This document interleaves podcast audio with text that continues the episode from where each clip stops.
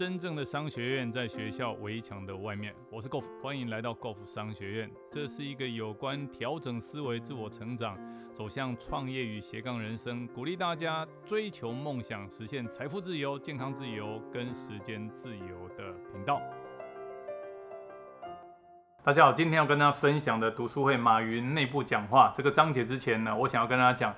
啊，之前有告诉大家，在创业的过程里面，除了确认自己创业的动机，我们要找到对的产品，找到对的公司。接下来第三个关键就是要找到对的人，尤其找对人真的非常非常重要哦。晓得这个中国历史几千年，有多少的朝代？在朝代更迭的过程当中，得到江山的人是因为他得到了一堆优秀的人才。所以，如何找到对的人才，大家能够共同成就未来的大事业，这件事情非常非常的重要。所以，找人，今天要跟大家讲的就是如何去找人啊。找人的迷失，如果说你现在哈准备要开始创业，你要记住一句话：你要去建立团队，因为人不可能样样精通，但是整个团队可以截长补短。这句话讲得非常好，人不可能样样精通，但整个团队可以彼此截长补短。如果你准备创业，除了找对产品、找对公司以外，最重要的关键就是要找对人。用比较客观的话来说，就是找到最适合的人。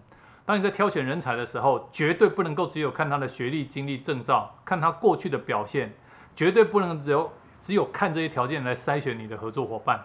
我我不说学，我不是说学历没有用，其实学历只是证明他有学习的能力，并不代表他有学习的习惯。一个高学历有证照的人，最大的障碍就是自视着自己曾经有的高学历跟专业，却目空一切，没有自我成长的习惯。你看有多少高学历的人离开校园以后，他的自我学习跟成长就中断了。他认为他是某某大学毕业的，他觉得他是前几志愿，人生的学习就在戴上方帽的那一刹那就此终止。他没有养成一个自学自我成长的习惯，而曾经有的过去的经历，有的在职场上的 performance 这表现。并不代表他永远都能够交出这样的成绩单。如何找对人，最重要的条件是人格特质跟急迫感，这两个你们一定要记住。对的人两个重要，第一个就是人格特质，第二个就是急迫感。啊，人没有所谓的对跟错，也没有所谓的好跟坏，我们也是平凡人，我们没有资格，也没有权利去批判任何人。但是我们可以去找最适合我们的一起创业。我们人不可能百分之百完美，可是我们可以去找另外一群最适合的人跟我们一起合作。慎选合作伙伴真的非常重要。有一句话说：“不怕狼一般的对手，只担心猪一样的队友。”那这里要跟猪说声抱歉。其实猪也是一种很有经济价值的动物，只是用来做不太适合的形容。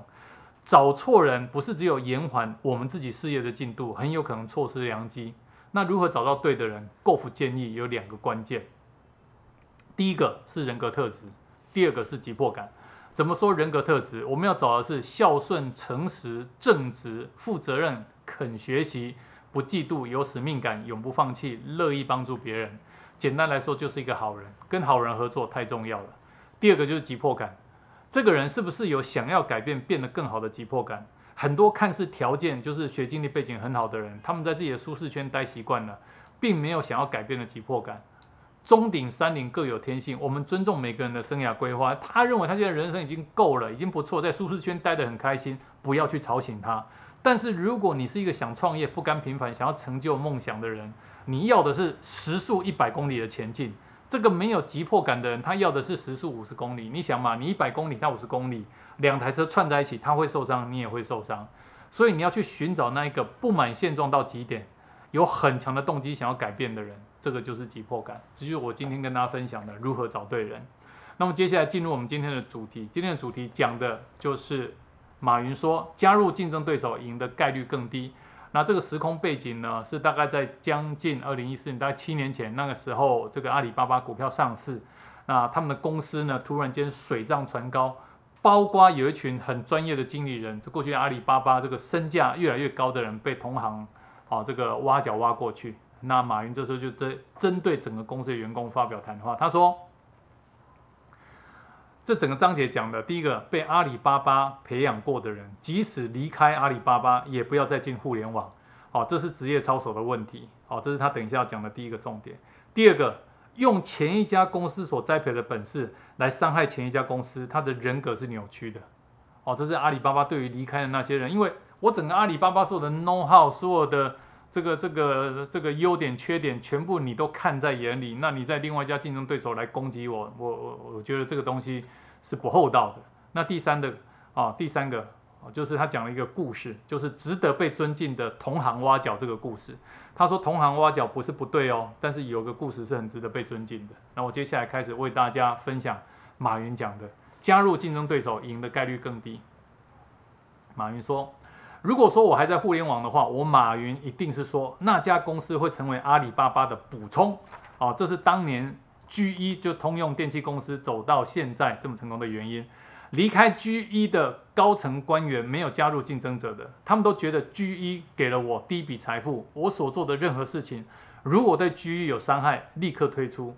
只有这样的一批员工，他们的意志力和勇气才会让一个公司持久发展，才对得起公司。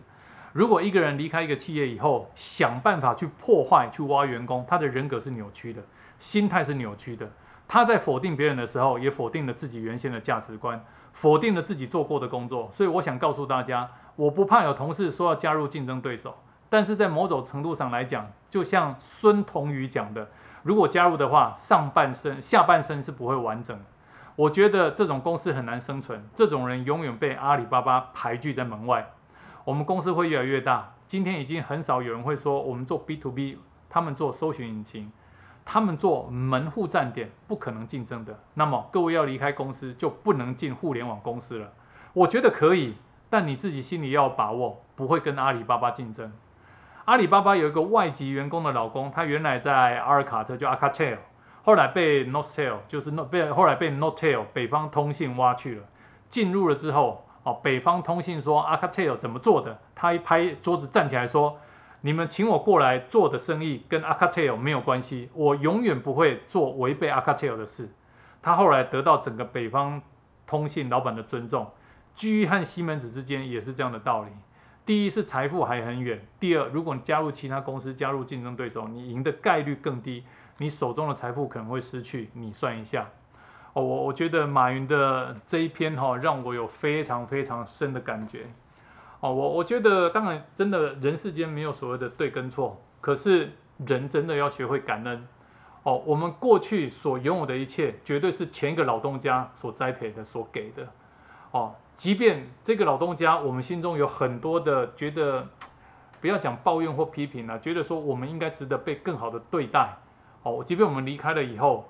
我们也不应该用过去这个老东家栽培我们的哦这个 know how 这个本事去攻击他们，我觉得那个做人真的是不厚道，甚至于还回来挖对方的墙角，就把对方的所有的东西要把它毁掉。我我觉得当一个人不懂得感恩的时候，其实他在这个社会上，其实在这个世界上也很难生存的。所以马云的这段真的讲得非常非常好。你看以阿里巴巴的 base，他永远不怕找到这个找，他永远不怕找不到这个好的人才。哦，但是阿里巴巴站出去，他有他的这个这个八根炮哈，哦，他要找怎么样的好的人才，一定都会有机会，哦，只是他要呼吁那些真的很优秀的的这些员工、这些伙伴，即便离开了，也不要去同行，哦，即便真的万一真的不小心在那家公司，也不要拿在我们这边学到的本事回来攻击我们，我觉得这是一个做人的基本道理，好，这就是今天的主题，加入竞争对手赢的概率更低，谢谢大家，谢谢。今天的分享到这里，暂时告一个段落。如果你喜欢我们的节目，欢迎订阅分享。如果你对于我们的内容有任何的问题，欢迎留言，我们一起讨论，共同成长。假设你对于如何创业、如何斜杠人生、如何增加额外的收入，想知道更清楚、更具体的做法，欢迎点击下方的链接并填写表单，我们会尽快的与您联络。今天的节目到这边告个段落，我们下次再见，拜拜。